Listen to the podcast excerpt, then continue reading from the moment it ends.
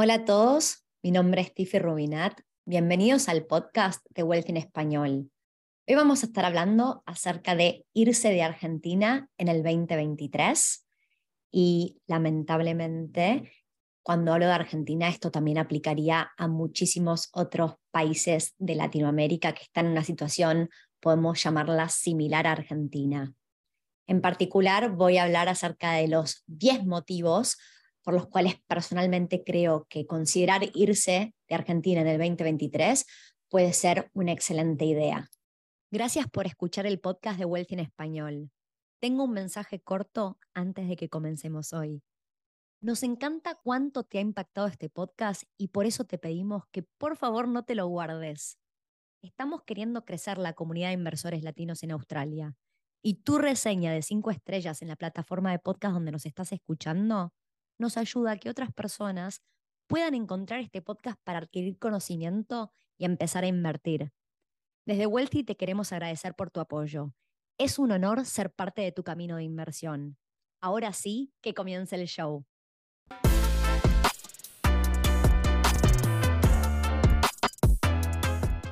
Emigrar no es para todo el mundo.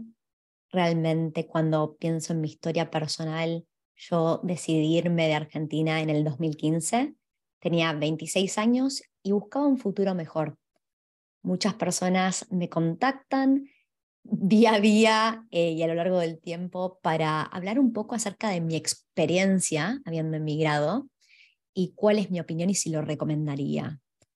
Creo que emigrar no es fácil, no es para todo el mundo, pero definitivamente lo recomiendo. El principio cuando uno aterriza en un país. Em, puede ser duro porque uno está conociendo gente nueva, cuáles son las reglas del juego, tiene que asentarse, muchas veces conseguir trabajo, armar un nuevo grupo de amigos. Y todo eso es una carga emocional bastante grande, por lo cual eh, no, no creo que sea para todo el mundo, pero creo que los positivos eh, de emigrar muchas veces superan los negativos y ese esfuerzo o sacrificio del cual estamos hablando. Ahora, pensando en que estamos llegando a fines del 2022 y mucha gente se está planteando cómo estuvo este año, si el balance fue positivo o negativo y qué son o cuáles son mis objetivos del año 2023, vale la pena plantearse emigrar, irse del país y probar cosas nuevas y ver si efectivamente lo que uno escucha como un futuro mejor puede ser una realidad. Ahora, cuando yo pienso en emigrar hacia un cierto país, me van a haber escuchado muchísimas veces hablando acerca de que no existe la perfección. Si estamos hablando de inversiones, no existe la inversión perfecta, el tipo de propiedad perfecta. Y cuando hablamos de emigrar, yo estoy convencida de que no existe el país perfecto. Entonces, van a escucharme a mí hablar acerca de mi experiencia yéndome de Argentina y emigrando a Australia, que es el país que yo elegí. Obviamente recomiendo Australia, pero no creo que sea perfecto ni es el único país al cual uno puede considerar emigrar. Motivos por los cuales uno quisiera considerar irse de Argentina, principalmente es la felicidad, el nivel de estrés y la calidad de vida y, los objetivos que uno se puede llegar a plantear. Yo estoy convencida que habiendo estado casi ocho años en Australia, mi felicidad, mi calidad de vida y el día a día que vivo es muchísimo mejor que lo que hubiera sido si me hubiera quedado en el país. Así que si les parece que la temática de hoy es interesante, les voy a pedir que nos dejen un like y vamos ahora sí a arrancar con, digamos, el motivo número uno por el cual recomendaría irse de Argentina en 2023 y es la inseguridad. Cuando pensamos en cosas que vivimos en el día a día, ¿no? En Argentina y que naturalizamos y que pensamos que eso es lo que es y nos toca vivir con ello. Voy a dar un par de ejemplos. No sería poco común pensar que en mi grupo de amigas, cualquier grupo de amigas que tengo, cuando salen a la noche, y se están yendo de la juntada en distintos transportes que puede ser taxi, remis o lo que fuera. Algo común que se dicen las unas a las otras es, bueno, manden un mensaje al grupo cuando hayan llegado. Frenémonos un segundo a pensar esto de tener que mandar mensajes por la seguridad y lo loco que es. No se vive en casi ningún país desarrollado esto. Yo cuando llegué en el 2015 aterricé en Australia a mediados de marzo y me llevó más o menos los siguientes nueve meses el ir de a poquito dejando esas costumbres que tenía. Yo caminaba esos primeros nueve meses por la calle acá en Australia de noche, mirando, mirando los autos, si alguien venía por la vereda y teniendo como esa, esa sintiendo esa inseguridad del que me puede llegar a atacar a alguien, alguien me quiere robar, alguien me está persiguiendo. La verdad es que eh, eso ya lo perdí. Yo ahora, en mi día a día, no se me ocurre caminar de noche pensando que alguien puede venir a robarme. Y cuando pienso, por ejemplo, en mis hábitos día a día, la mayoría de las mañanas voy a la playa.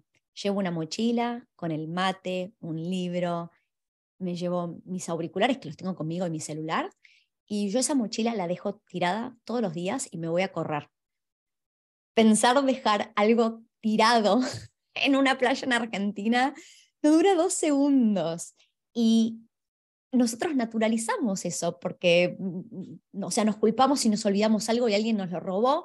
Qué tonto que fui, cómo, se, cómo lo dejé. En realidad no, no somos tontos, no debería ser así. Entonces, todas estas cosas que naturalizamos, eh, la verdad es que no está ok, no estamos bien naturalizando esto, es lo que es como y nos adaptamos a nuestro entorno cuando vivimos en un lugar así de inseguro, pero habiendo vivido casi ocho años en Australia, ahora me preguntas el motivo, uno de los motivos principales por los cuales no volvería a vivir en Argentina es la inseguridad.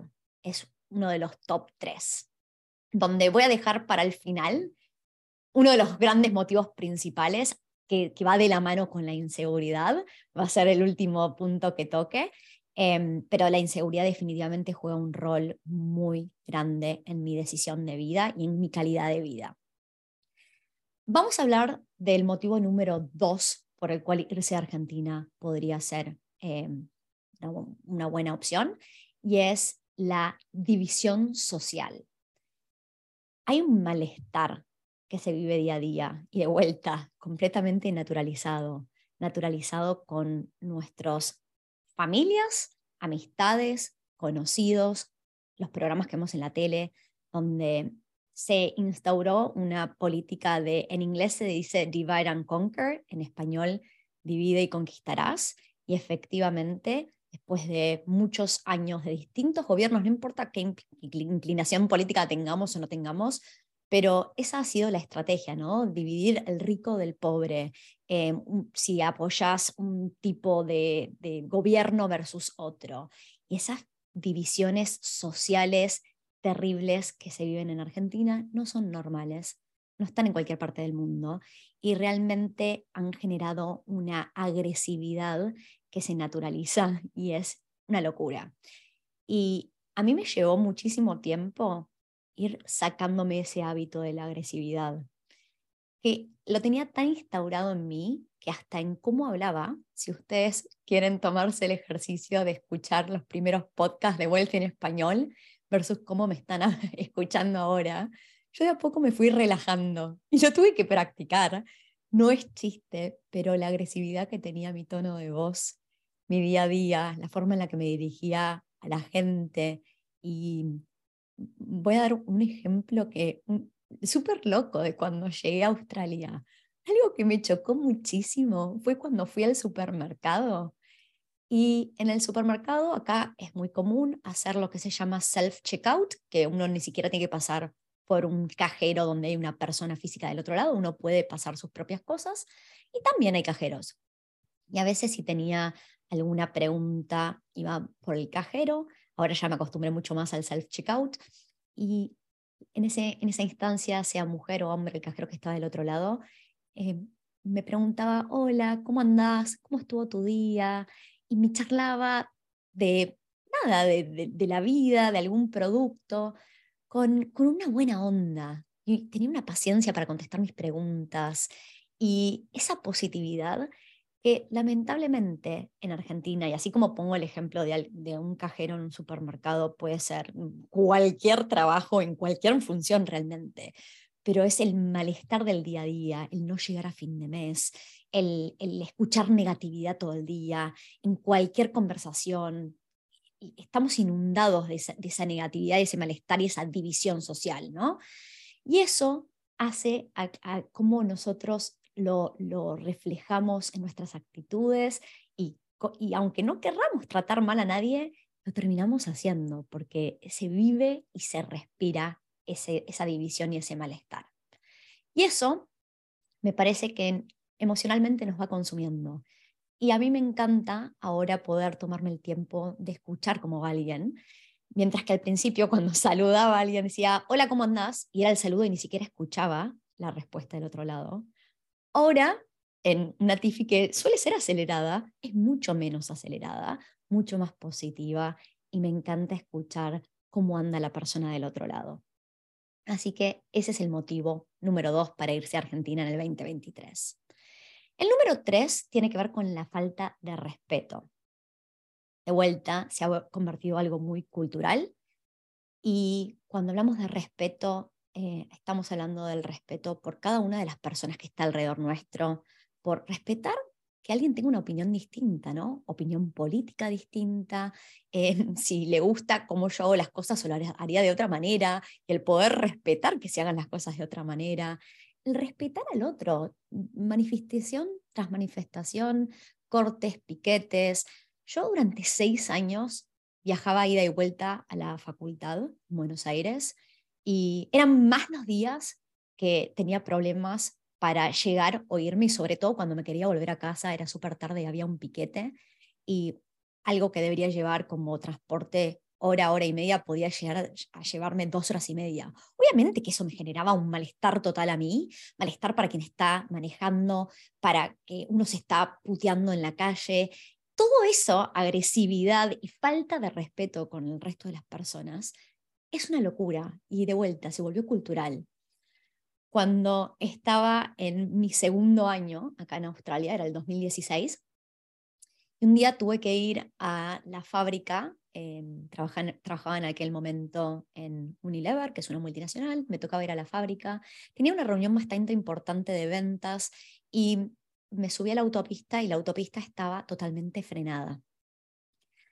Iba a llegar tarde y en Argentina me hubiera puesto como loca, como loca, y hubiera puteado y hubiera, me hubiera creado una mala sangre total.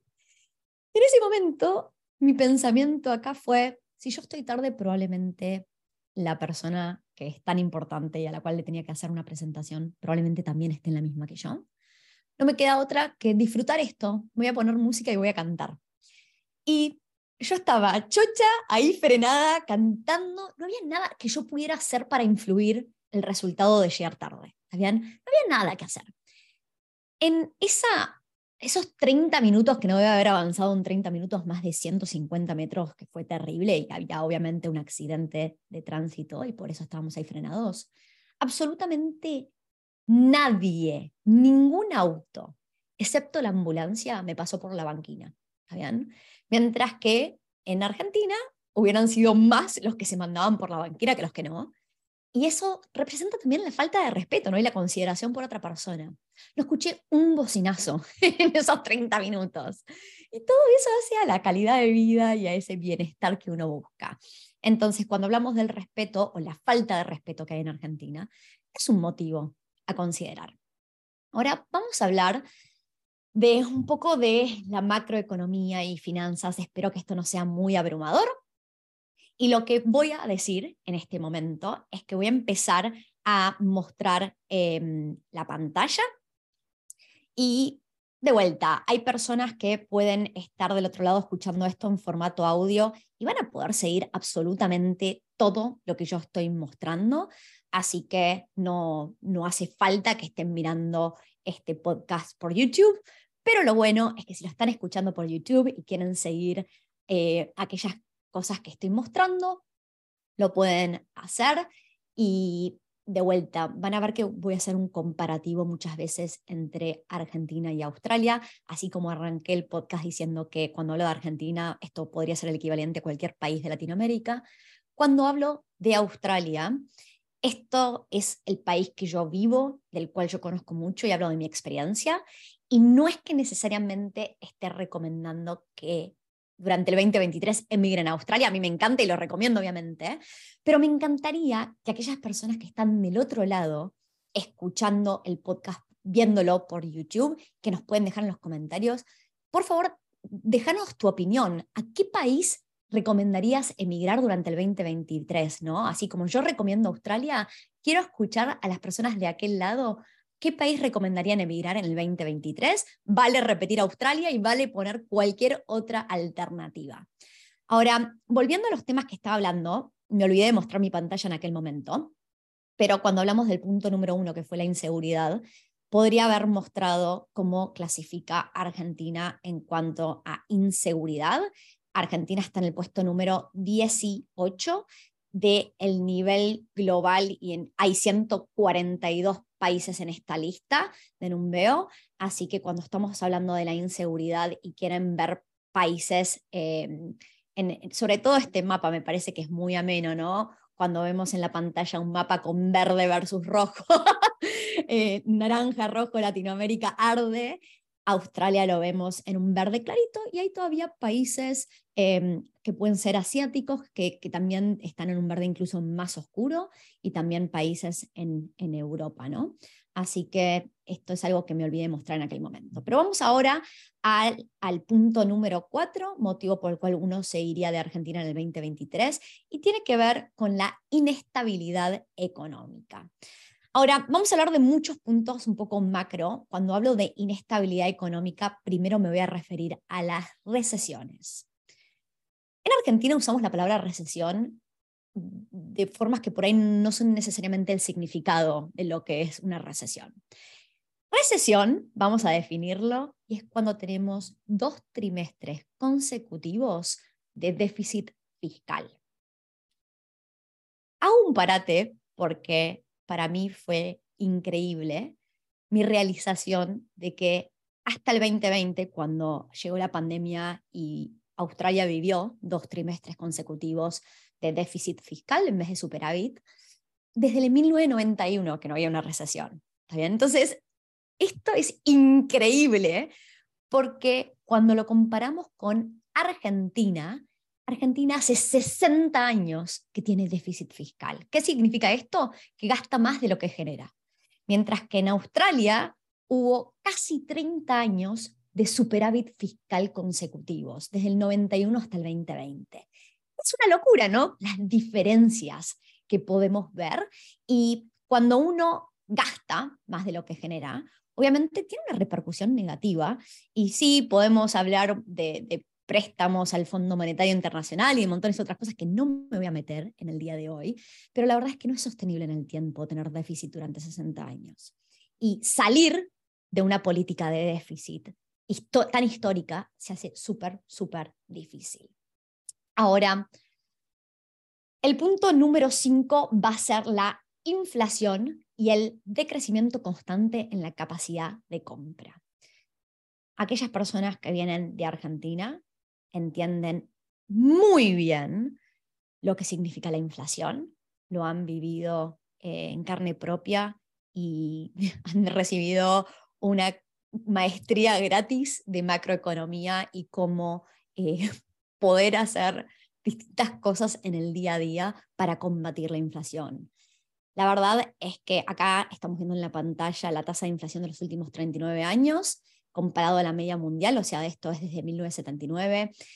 Cada vez que muestro información de Argentina lo tomo con pinzas porque ya ni sé cuán eh, reales son estas estadísticas, de dónde salen y en quién podemos confiar. Lamentablemente no, no confío en todas las fuentes, pero no quería dejar de mostrar un poco la tasa de inflación. Yo soy del, nacida en el 88 y la historia que mi mamá me contaba cuando era chica era que en el año que yo nací, cuando iba a comprar pañales al supermercado, eh, uno entraba al supermercado y en el momento desde que agarraba los pañales hasta que salía a la caja, los precios ya habían crecido porque había obviamente superinflación. Ahora, la inflación que se está viendo año a año en los últimos 10, 15, 20 años en Argentina, más o menos va a variar de un 25 al 50% y para el 2022 se habla que puede estar bastante más arriba que el 50%, incluso podría estar más cercano al 100% de la inflación anual. De vuelta, depende de qué fuente tomamos, hay una variación muy grande y los números del INDEC no son para nada confiables. Ahora, en un país como Australia, cuando hablamos de inflación, una inflación saludable es de alrededor del 2 a 3% anual. No queremos que esté por debajo de eso y hay un motivo muy importante. Si tuviéramos una economía deflacionaria, significa que el valor del dinero mañana va a ser mayor al de hoy y la gente no quiere gastar y eso es un problema para la economía. O sea que no es malo tener inflación, pero uno quiere tener una inflación sostenible del 2 a 3% anual.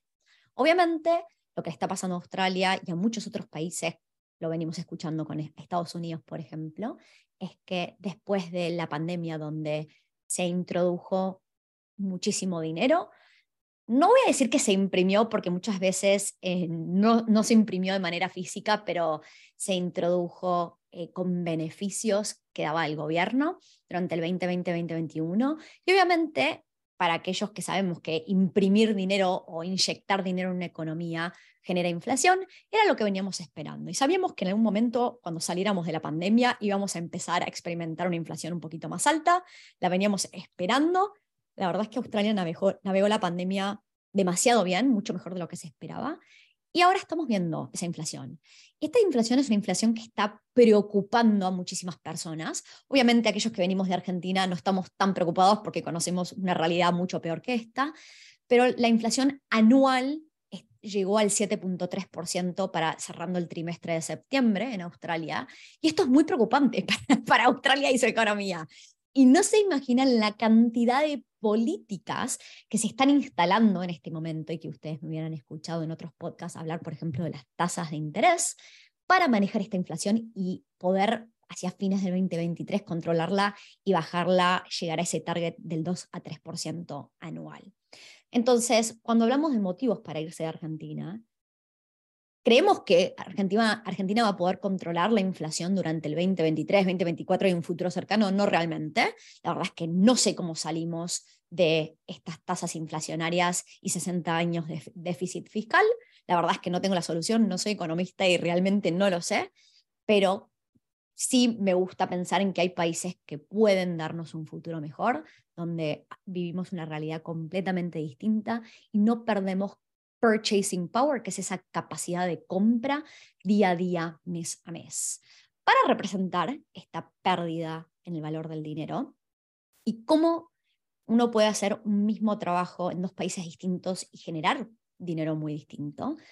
Voy a mostrar en mi pantalla lo que logré rescatar de mis archivos históricos de mi propia computadora, que es el sueldo que yo hubiera cobrado en Unilever Argentina en marzo del 2023, perdón, del 2015, cuando fue el último mes que trabajé en Unilever Argentina y pasé a un mismo puesto en la misma empresa en Australia y voy a mostrarles el sueldo de abril del 2015 en este mismo puesto en la misma empresa y cómo los sueldos eran muy distintos y me, permitían hacer cosas muy distintas, ¿no? Mi capacidad en el mundo pesa muy distinto según el país donde esté. Ahora, parece eh, una fotocopia media histórica esta, pero les voy a dirigir la atención al valor importante que tienen que ver en mi pantalla. En aquel momento yo hubiera estado cobrando en Argentina un mes completo de sueldo, hubiera sido de alrededor de 12.850 pesos, aproximadamente, ¿está? Hay después algunas remuneraciones y deducciones, pero yo recuerdo que mi cuenta bancaria más o menos entraban algo entre los 11.000 y 12.000 pesos en mano mes a mes. Ahora, lo que hice fue tomarme el trabajo de ver em, la tasa cambiaria de aquel momento, increíblemente, para cuando yo emigré en el 2015, el cambio era de alrededor de un dólar americano, ocho pesos y algo. Y mm, lo loco es que este es el recuerdo y cuando miro las tasas y mercados, ya ni sé si es el dólar blue o el no es el dólar blue. Mi recuerdo era una tasa de cambio del 15.1, así que me imagino que este era el peso oficial al cual yo hubiera podido comprar un máximo de 200 dólares por mes. Y eh, si hubiera llevado dólares y querido cambiar a pesos, obviamente hubiera sido una tasa de cambio de casi el doble. Pero teniendo pesos mm, era desfavorable ese cambio, obviamente. Entonces, en aquel momento, esta tasa de cambio, unos 12.800 pesos mensuales, me hubieran dado en mano alrededor de 1.450 dólares americanos. ¿Está bien? O sea, 1.450 dólares americanos mes a mes. Y yo creo que en este momento, si hiciera, no, no tengo acceso a un sueldo en Unilever, en un rol como este, me imagino que en dólares americanos sería mucho menos en este momento por, por la inflación y la devaluación. Yo creo que año a año los sueldos no suben en igual medida que la inflación y el peso argentino se viene devaluando cada vez más y más.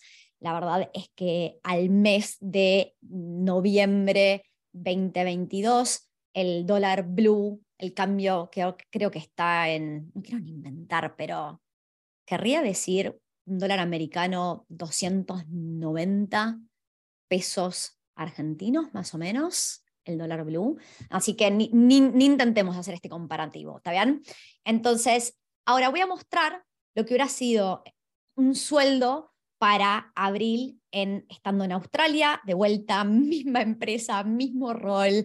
Trabajaba en marketing de desodorantes en Argentina, marketing de desodorantes en Australia y neto me hubiera entrado a mi cuenta bancaria más o menos 3.980 dólares australianos, que a una tasa de cambio más o menos asumiendo una tasa de cambio del 1.33, porque acá en la pantalla lo que están viendo es un dólar australiano, cuántos americanos son, pero más o menos un dólar americano serían 1.33 australianos, y a esa tasa de cambio, este sueldo de 3.980 dólares en mano en mi cuenta bancaria hubieran sido el equivalente a más o menos 2.985 dólares americanos. O sea, pasé a ser el doble de dinero en dólar americano de marzo a abril 2015 por emigrar, tener el mismo trabajo. El doble de dinero. Y cuando lleguemos al último punto que tengo en este podcast, cuando estoy eh, de, motivo, último motivo por el cual yo consideraría irme de Argentina en el 2023, van a ver que el que yo sea, mi tiempo valga mucho más en un país versus otro, va a jugar un rol gigante. Ahora, entonces, acabamos de hablar de, em, el punto número 5 era inflación y el decrecimiento en la capacidad de compra. En un punto número 6, que un poco lo mezclé, es la devaluación de la moneda y obviamente cómo cada vez en el mundo mi dinero vale menos y cómo mi tiempo ser, y el reconocimiento de mi trabajo vale menos. Ahora, el punto número siete para irme del país son los impuestos. Y voy a aclarar, impuestos se pagan en todos lados. Ahora, cuando vemos la tasa tributaria en el mundo, Argentina es el segundo país del mundo con la mayor tasa tributaria. Es una locura, sobre todo si consideramos que todos esos impuestos muy rara vez los vemos en inversión en infraestructura, mejoras en la vía pública, mejoras en la calidad de vida y todo lo que debería ser un aporte normal, el motivo principal por el cual existe el gobierno y nosotros pagamos impuestos para poder a contribuir a, la sociedad en la que vivimos y cada vez vivir mejor. Y la verdad es que eh, en Argentina no se ve, no se ve dónde van nuestros impuestos y hacen el motivo principal por el cual hay tanta evasión de impuestos es porque es una locura la tasa tributaria que hay. Mientras que yo, acá en Australia, no voy a decir que me gusta pagar impuestos, me encantaría que ese dinero sea mío, obviamente, ¿no? Pero pagar impuestos que se vean reflejados en el día a día, es, es rewarding, esa es la palabra en inglés, la verdad es que es reconfortante. Yo en Australia, más allá de que puede haber gente que no haga lo, debido a nivel gobierno y que realmente em, haya corrupción, y ese va a ser el siguiente punto, el punto número 8 es la corrupción que hay. Corrupción sabemos que va a haber en todos lados del mundo, pero no se roba el dinero de la gente tan, de manera tan abierta, ¿no? Es como que yo he visto tantos documentales de cómo se llevaban en valijas y el dinero de todos los contribuyentes. Año a año cada vez hay más cortes de luz, más inundaciones, las calles cada vez están más rotas, las veredas están rotas, todo está mugriento. No vemos esa mejora. Mientras que yo miro a mi alrededor acá en Australia y veo cada vez que salgo de noche, esto es increíble, salgo de noche y siempre agarro una calle que está cortada. Me debería dar bronca, pero no me da bronca, porque la calle está cortada porque la están manteniendo. Siempre que salgo de noche, y eso es lo increíble, hacen las obras de noche para no molestar durante el día. Entonces, cuando yo veo que la vía pública está siempre en constante reparación, vemos infraestructura de nuevos hospitales, nuevas universidades, nuevos colegios, eh, la verdad es que voy a la playa y veo que se invierte en que cada vez haya más parrillas para la comunidad, baños nuevos para la comunidad. La verdad es que uno es un placer ver que los impuestos que uno paga están teniendo un impacto positivo y que no solo me llegan a mí, yo puedo disfrutar de ese, de ese impacto positivo y ese gasto de obra pública, pero no es malversación de fondos, realmente no, Puede ser que haya cosas que arrancan una obra y después a los tres años de vuelta la vuelven a gastar el dinero y uno no está por ahí tan de acuerdo porque parece un poco lavado de dinero, ¿no? Pero, pero por lo menos termina en obra pública. Eso es lo increíble. Y a mí me encanta. Ahora sí, como adelanté, el punto número 8 es la corrupción.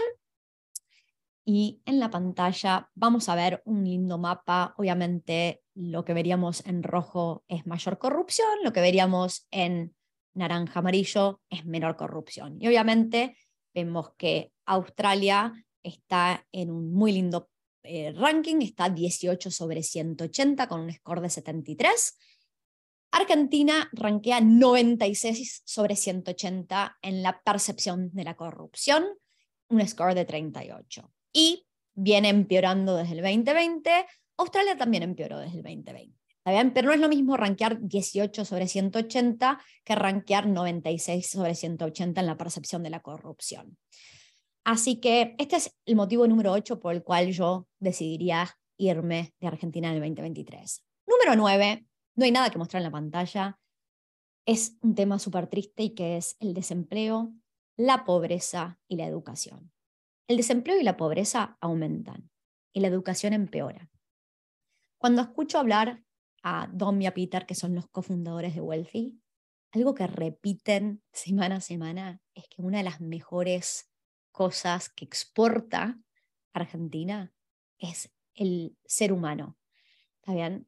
Como argentinos y como latinoamericanos estamos tan acostumbrados a lucharla, a trabajar duro, a querer un futuro mejor, a empujarnos a ser mejor, dar todo de nosotros. No la tuvimos fácil y sabemos lo que es el esfuerzo y el sacrificio y estamos dispuestos a hacerlo. Y eso es algo que nosotros lo hacemos por el contexto de donde venimos, ¿ok? No podemos decir que aplica a todos los países del mundo, realmente no aplica a todos los países del mundo. Y alguien de mi misma edad en Australia, que nunca vivió una recesión y que todo se le dio bastante fácil, por ahí no aprecia ese hustle que tenemos, ¿no? El remarla eh, constantemente. Y empujarnos, y gracias a, a, al contexto del cual venimos, podemos llegar mucho más lejos. O sea, yo no me quiero basar en lo negativo, sino justamente en lo positivo. Quiero decir que gracias a que la luchamos tanto en Argentina y en el resto de Latinoamérica, cuando emigramos a un país del primer mundo, realmente se nos abren muchísimas oportunidades y sabemos aprovecharlas. Así que ese es el punto número nueve. El punto número 10, y vamos llegando al final, es que no creo que haya un mejor futuro. Esta es mi opinión personal y la verdad es que no veo un futuro donde las cosas mejoren en Argentina. Si la educación empeora año a año, cada vez hay más pobreza y ya son múltiples generaciones, no sé si hablar de tres, cuatro generaciones, las cuales se les incentiva a no trabajar y a vivir de, los, de, las remuneraciones del Estado. La verdad es que es una cultura del ser piola, el que yo soy mejor si eh, no trabajo y recibo dinero y me aprovecho de los demás y un poco es como que se me ve como algo positivo en vez de algo negativo, ¿no? El ser piola y, aprovecharme de las demás personas. Entonces, romper con tantas generaciones que han sido criadas de esta manera es muy difícil. Y por eso es que creo que estamos viviendo un momento único en la historia de Argentina, donde hay un éxodo masivo de gente yéndose porque no ve cómo la Argentina puede mejorar y cómo podemos tener un futuro mejor. Y no, no es necesario quedarse a lucharla, realmente no sé qué podemos hacer, yo no sé cómo puedo contribuir, me encanta y siempre intento buscar nuevas formas de poder contribuirle a las personas que vienen de Argentina o Latinoamérica y que quieren ese futuro mejor, pero realmente estando en Argentina se hace muy difícil.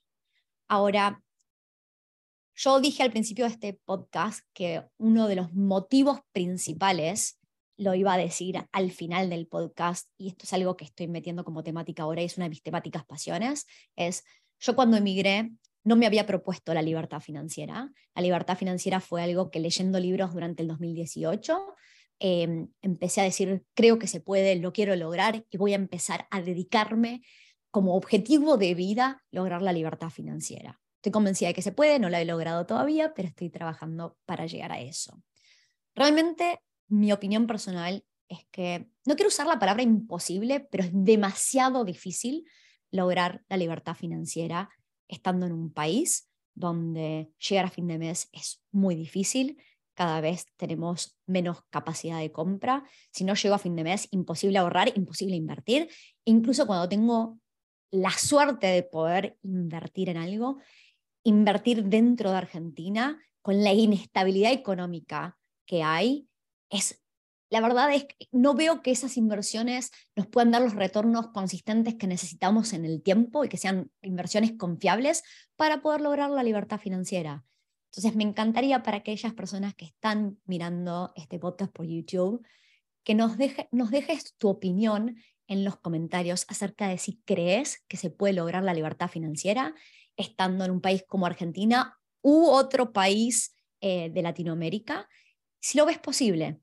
Yo creo que no, pero quiero escuchar otras opiniones. La verdad es que creo que tener libertad financiera es, significa muchísimas cosas y obviamente en cada podcast que tengo un invitado les pregunto a los invitados qué significa la riqueza, en inglés wealth, y qué nos da, y muchas veces se vincula la riqueza con esa libertad, tener oportunidades, cómo elegimos usar nuestro tiempo, trabajar en proyectos que por ahí nos apasionan y nos generan dinero. Nos da montones de opciones el poder cuidarnos, nuestra salud, darle lo mejor a nuestra familia y que si en algún momento tenemos un problema de salud, no tener que pensar dos veces en ese gasto, no estamos hablando de cosas materialistas, estamos hablando de tener buenas oportunidades, una excelente calidad de vida y poder ser más felices y estar más tranquilos.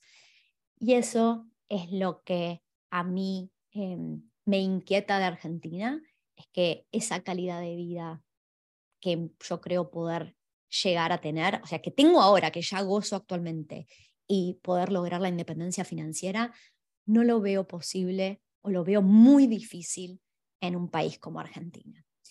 Así que estoy atento a sus comentarios. Quiero empezar a ver eh, que otras personas que están escuchando el podcast eh, estén de acuerdo o no. Justamente quiero aceptar otras opiniones de eso, estuvimos charlando en el podcast de hoy, pero que nos empiecen a compartir su punto de vista en los comentarios. Espero que este podcast les haya sido de valor. Si todavía no dejaron el like, por favor déjenlo y nos vemos la próxima.